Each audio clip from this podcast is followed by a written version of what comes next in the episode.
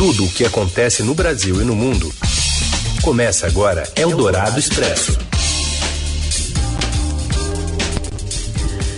Olá, seja bem-vindo, bem-vinda. Começa aqui uma nova edição fresquinha do Eldorado Expresso, fazendo aquela reunião das notícias mais importantes bem no meio do seu dia. E primeiro pelo rádio FM 107,3 da Eldorado e já já, assim que acabar, vira podcast em parceria com o Estadão nos principais assuntos do dia. E fica o convite, talvez você não saiba, mas há uma edição na TV Estadão do Eldorado Expresso, um pouquinho mais cedo, onde a gente também faz esse resumo das notícias mais importantes do dia. Hoje, quinta-feira, dia 28 de maio. Jair Bolsonaro reage à operação contra aliados suspeitos de promover fake news e ameaça o STF, dizendo que ordens absurdas não se cumprem. Governador João Dória afirma que lockdown ainda pode ocorrer se o comportamento da população não adequado na flexibilização da quarentena em São Paulo. E ainda o aumento do desemprego com a pandemia e os planos de retomada do futebol na Europa. É o Dourado Expresso. Tudo o que acontece no Brasil e no mundo Um dia depois de o Supremo Tribunal Federal fechar o cerco contra o gabinete do ódio no inquérito das fake news, o presidente Bolsonaro adotou um tom de ameaça ao tratar sobre medidas tomadas pela corte. Em declaração em frente ao Palácio da Alvorada, Bolsonaro disse que não admitirá decisões individuais e que ordens absurdas não se cumprem. Acabou! P... Não dá para admitir mais a atitude de certas pessoas individuais, tomando de forma quase que pessoal certas ações. Ordens absurdas não se cumprem. E nós temos que botar um limite nessas questões. Ele se recusou a responder à pergunta sobre a qual ordem se referia e encerrou a fala após a insistência dos questionamentos. Em uma operação determinada pelo ministro Alexandre de Moraes, relator do polêmico inquérito das fake news, a Polícia Federal apreendeu ontem documentos, computadores e celulares em endereços de 17 pessoas suspeitas de integrar uma rede de ataques a integrantes da corte e convocou oito deputados bolsonaristas a depor. Bolsonaro classificou o dia de ontem como triste e alertou que seria o último do tipo. No despacho que ordenou a operação, Moraes definiu o gabinete do ódio, grupo de assessores do Palácio do Planalto, liderados pelo vereador Carlos Bolsonaro, como associação criminosa, mas não incluiu o filho do presidente ou servidores do governo entre os alvos da operação de ontem, apenas aliados próximos, como o blogueiro Alan dos Santos, do site Terça Livre. As referências ao grupo, no entanto, indicam que eles podem ser alvo numa futura investigação.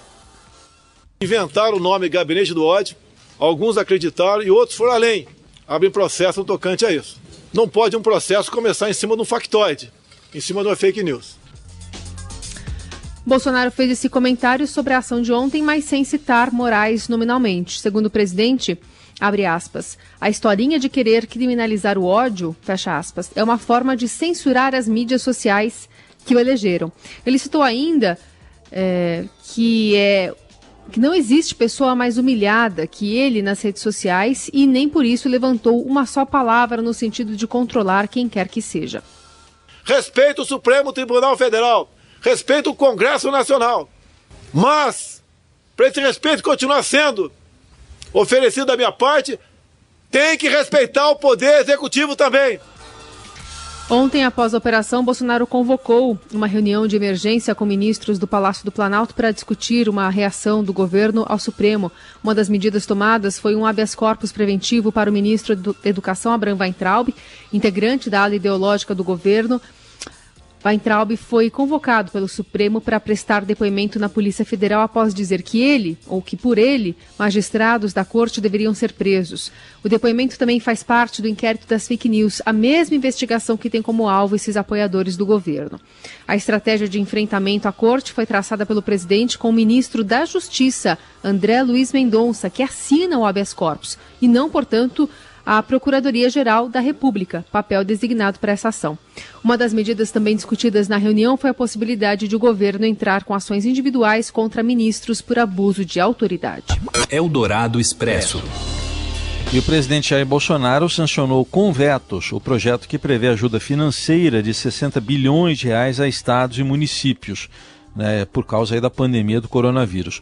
O texto publicado no Diário Oficial da União traz o acolhimento dos quatro vetos sugeridos pela equipe econômica do governo, né, não permitindo o reajuste salarial para servidores em algumas categorias até o final de dezembro do ano que vem. E o clima no ministério do ministro lá, Paulo Guedes, com a sanção, né, foi de alívio, porque o prazo final era ontem mesmo. Eldorado Expresso. O ministro-chefe do Gabinete de Segurança Institucional, general Augusto Heleno, afirmou que ninguém no governo está pensando em uma intervenção militar e que uma ruptura democrática no país não resolve nada. Ninguém está pensando nisso. Ninguém está pensando nisso. Não houve esse pensamento nem da parte do presidente, nem da parte de nenhum dos ministros. A fala aconteceu em frente ao Palácio da Alvorada após se reunir com o presidente Bolsonaro. Questionado sobre pedidos de intervenção em manifestações pró-governo, Heleno defendeu que os atos são livres, espontâneos e permitidos. O ministro afirmou na sua nota à nação brasileira, divulgada na semana passada, em que cita consequências imprevisíveis para a estabilidade nacional em caso de apreensão do celular de Bolsonaro, solicitada por partidos da oposição, e que era genérica e neutra e não um recado ao ministro Celso de Mello do Supremo Tribunal Federal. O decano da corte solicitou parecer da Procuradoria-Geral da República sobre esse pedido. Uma nota completamente neutra, colocando o problema em si, sem citar nomes, não sei quem vai verificar, quem vai tomar decisão. Não falei em Forças Armadas, não falei em intervenção militar. Segundo Heleno, caso ficasse calado sobre a possibilidade de apreensão, indicaria estar concordando com a possibilidade de recolher o celular do presidente. Ela não se justifica que o, a maior autoridade do país tenha o seu telefone celular apreendido a troco de coisas que não têm o menor, menor sintoma de, de crime. O ministro pediu ainda equilíbrio, harmonia e bom senso na relação entre os poderes públicos. Eldorado Expresso. O governador de São Paulo, João Dória, afirma que as medidas que permitem uma flexibilização da quarentena na regi por região a partir de 1 de junho não significam um caminho só de ida em direção à normalidade e admitiu a possibilidade de lockdown, bloqueio total, em caso de um maior avanço da pandemia do novo coronavírus. Em entrevista hoje de manhã à Rádio Eldorado, João Dória afirmou que a quarentena, regionalizada em cinco diferentes fases, será adotada com base em critérios definidos pelos comitês de saúde e econômico que monitoram a pandemia no estado. Segundo o governador, o comportamento da população vai determinar se haverá avanço para estágios de maior abertura ou retrocesso para medidas mais duras de isolamento. Se não houver um comportamento adequado e isso colocar em risco a vida e a saúde das pessoas, evidentemente que poderá haver uma volta à fase anterior. O mais importante, primeiro, não saiam de casa se não tiver necessidade disso. Depois, se tiverem que sair, usem máscara o tempo integral. Dória também admitiu que os comitês de saúde econômico vão analisar dados de prefeitos do ABC que contestam a colocação da região na fase 1, vermelha, mais rígida, e a capital na fase 2, laranja, que permite a retomada gradual de algumas atividades. De acordo com ele, a situação dos outros municípios da região metropolitana de São Paulo será discutida em reunião virtual nesta quinta-feira. E orientação é resposta à reclamação de prefeitos, inclusive aliados do governador. O prefeito São Bernardo do Campo, Orlando Morando, criticou critérios adotados pelo plano de flexibilização da quarentena e questiona se o Comitê de Saúde autorizou a reabertura gradual na capital a partir da próxima segunda. Próximo de Dória, o Tucano defende que todos os dados do município do ABC são melhores e pede explicações. Se discutia no governo do estado e na prefeitura um lockdown Aí inventaram um mega feriadão. Aí passa o feriado, parece que o vírus desapareceu na cidade de São Paulo e permanece apenas na região metropolitana. Orlando Morando ainda questiona os dados científicos que baseiam as mudanças. O prefeito alega guardar do governo paulista a correção do que chamou de erro. Se o governo errou, que corrija o erro a tempo, afirmou. E o Tucano espera ainda audiência com o Ministério Público Estadual para tomar novas providências. Cadê a ciência? Não, nós não vamos aceitar isso de nenhuma hipótese, seja através de uma nova autorização do governo. Se o governo então errou, que corrija o erro, tá certo? Não há nenhum problema. Segundo Orlando Morando, a taxa de ocupação de UTI em São Bernardo oscilou de 61% a 73% nos últimos sete dias e na capital foi de 85% a 92% no mesmo período. O prefeito lista ainda que a cidade do ABC tem 18 leitos para cada 100 mil habitantes, enquanto São Paulo tem 10 leitos para cada 100 mil. E para o secretário municipal de saúde, Edson Aparecido, a secretária aqui de São Paulo, ainda é cedo para testar queda dos casos de Covid na cidade, mas ele afirma que o crescimento reduziu em comparação a 15 dias.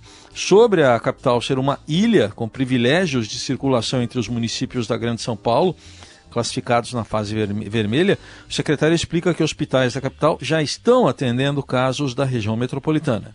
Hoje, no hospital de campanha, é, aqui do AIMB, nós temos 243 pessoas da região metropolitana.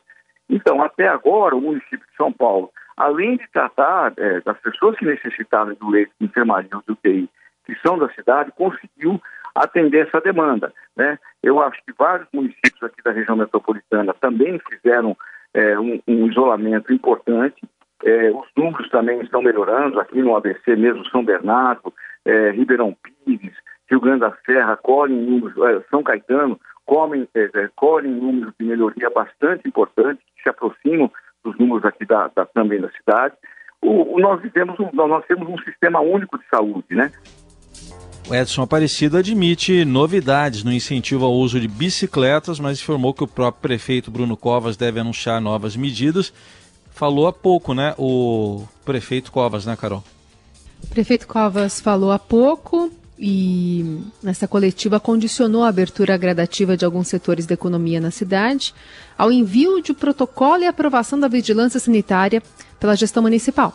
A partir do dia 1 não é que a gente começa a conversar, a gente passa a receber oficialmente propostas de protocolo que serão analisadas pela vigilância sanitária.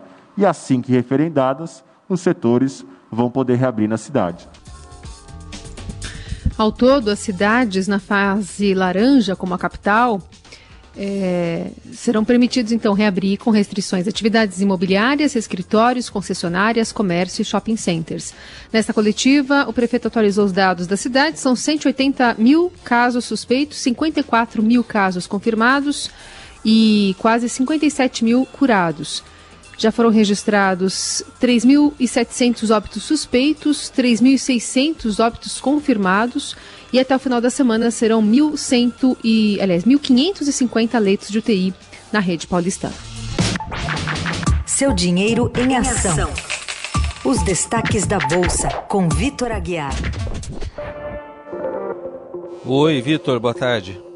Oi, Raíssen, boa tarde. Boa tarde, Carol. Boa tarde, ouvintes. Tudo bem? Olá, boa tarde. Vitor, como é que tá a gangorra, câmbio e bolsa?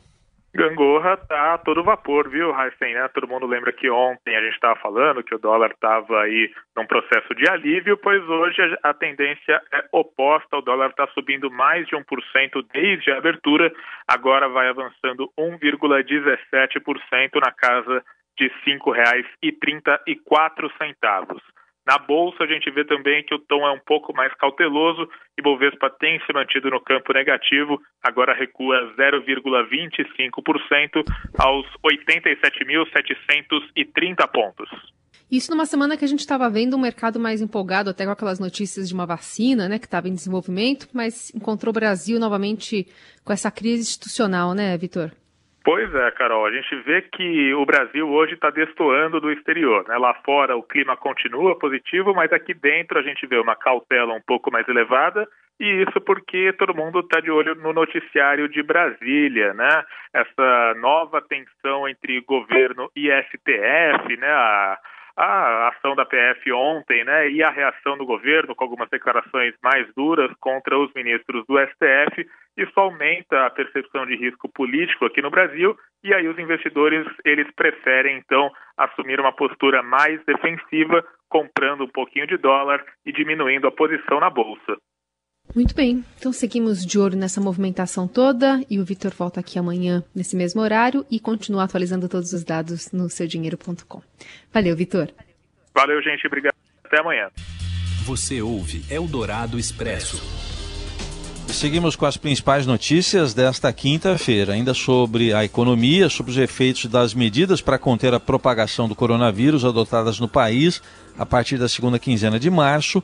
A taxa de desemprego passou de 11,2% para 12,6% no trimestre encerrado em abril, de acordo com o IBGE. No mês passado, o país tinha 12 milhões e 800 mil desempregados, com 898 mil pessoas a mais à procura de trabalho. A população ocupada teve queda recorde de 5,2% em relação ao trimestre encerrado em janeiro. Isso representa, então, uma perda de 4 milhões e 900 mil postos de trabalho. Eldorado Expresso. Presidente dos Estados Unidos, Donald Trump, está se preparando para assinar uma ordem executiva que pode reverter a imunidade que os gigantes da tecnologia têm pelo conteúdo de seus sites. Segundo o jornal The Washington Post, na prática, a medida de Trump permitirá às agências federais americanas que regule então o conteúdo publicado em redes sociais como Twitter e Facebook de gigantes da tecnologia como Google. A diretiva de Trump visa principalmente incentivar os reguladores federais a repensar sua parte ou uma parte da lei conhecida como Seção 230.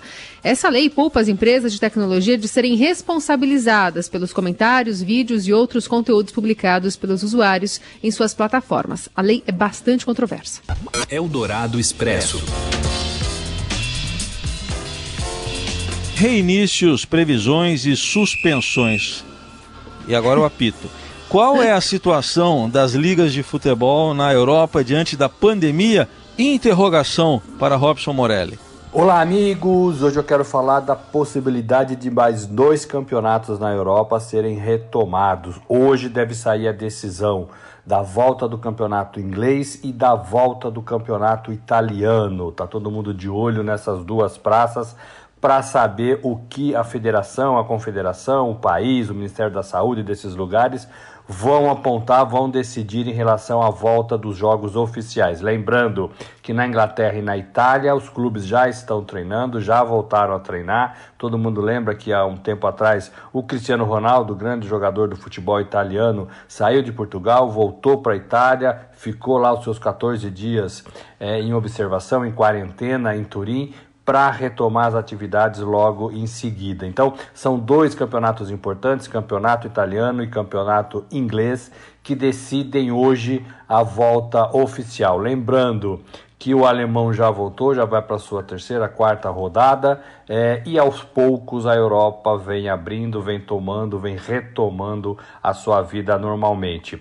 Isso é importante a gente falar porque é um pouco isso que a gente quer ver no futebol brasileiro. O futebol brasileiro também ensaia um retorno, também ensaia a volta aos treinos. A única diferença daqui para lá é que lá é feito de forma unificada e aqui não. A CBF aqui não tomou ré, as rédeas de todo o futebol nacional. Então, no Rio Grande do Sul já começou, no Rio de Janeiro eh, já começou, já, os times já estão treinando, alguns sim, outros não. Em São Paulo ficou decidido que ninguém vai voltar é, sozinho, é, separadamente. Os times de São Paulo vão voltar em bloco e não voltaram ainda a treinar.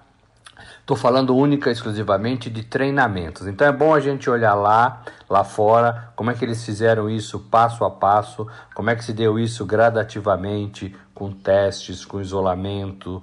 É, primeiro um período de treino em campo é, separadamente, depois avançando um período é, de bola, um período de contato e depois também é, é, os jogos oficiais, sempre lembrando com todos os cuidados médicos, com testes, é, é com, com, com, isolamento, sem aglomeração, sem é, torcida. Então, tudo isso é bom a gente olhar, porque a Europa já viveu o seu pior momento da pandemia. O Brasil entendo que ainda vive e que ainda precisa esperar mais um pouco. Em relação ao Brasil, eu acho que a gente tem que começar a pensar em voltas gradativas, em volta do futebol, é, não no mês de junho, mas olhar com mais carinho para o mês de julho. É isso, gente. Falei, um abraço a todos, valeu!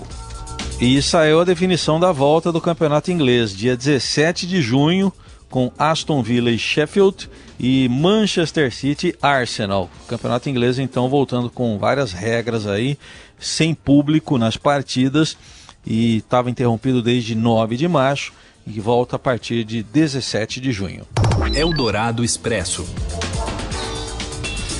Centenas de manifestantes entraram em choque com a polícia e atiraram fogo a uma loja na noite desta quarta-feira durante o segundo dia de protestos na cidade americana de Minneapolis, devido ao assassinato de um homem negro que teve o pescoço prensado contra o chão pelo joelho de um policial branco. A morte de George Floyd de 46 anos gerou revolta e manifestantes se reuniram no local da prisão para exigir justiça. Carros também foram queimados e uma loja de departamentos foi saqueada. A polícia disparou gás lacrimogênio e spray de pimenta e forçou uma barricada humana para impedir que os manifestantes pulassem uma cerca ao redor da delegacia, onde os policiais acusados de matar Floyd trabalhavam antes de serem demitidos. É, a emissora americana NBC, a irmã do, da vítima, né, Bridget Floyd, disse que quer os policiais sejam acusados de assassinato porque foi exatamente isso que eles fizeram, cometeram um assassinato contra o meu irmão. Segundo o Departamento de Polícia de Minneapolis, Floyd foi preso no início da noite desta segunda-feira e morreu após um, entre aspas, incidente médico durante uma interação policial. Eldorado Expresso. My mother wears a burqa, my father does it too.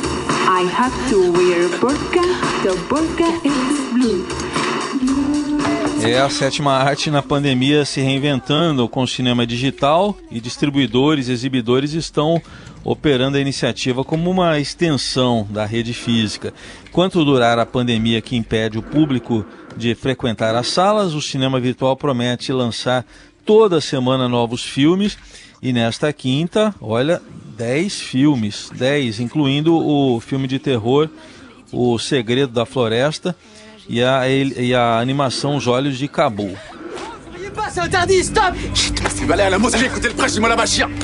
E os filmes poderão ser vistos em celular, computador, TV e tablet, ficam em cartaz por 15 dias e só depois entram ah, nas demais plataformas como NetNow, é, Apple TV e Google Play também. Cada sessão custa R$ 24,90. R$ 24,90. Está salgado, né? Um pouco em relação a outras plataformas. Mas o diferencial é que além de valer por 72 horas, o ingresso virtual terá parte da renda distribuída entre distribuidor e exibidor, que é muito importante nesse momento de crise. O site é o cinemavirtual.com.br. R$ 24,90 a pipoca por sua conta. Pelo menos nisso dá para economizar, né? É porque às vezes você vai no cinema, você compra pipoca e ganha. É, é, é, você vai, na, na verdade, são locais que vendem pipoca e passam filmes. E não é passam filmes e vendem pipoca. E às vezes a pipoca custa mais que o ingresso de cinema, né? É, muitas vezes custa. Mas então fica essa dica aí. A gente está ouvindo o trailer de Os Olhos de Cabu, essa animação, um drama, né? Que foi lançado no ano passado e agora estreia nesse canal, então, cinemavirtual.com.br. E com essa dica de entretenimento, sétima arte, depois de tudo isso que a gente ouviu aqui no Neodorado Expresso, que encerramos a nossa parte aqui por hoje. Amanhã tem mais. Para conversar conosco, a hashtag é Eldorado Expresso nas redes sociais. Uma boa quinta-feira. Tchau, gente. Boa quinta. Até amanhã.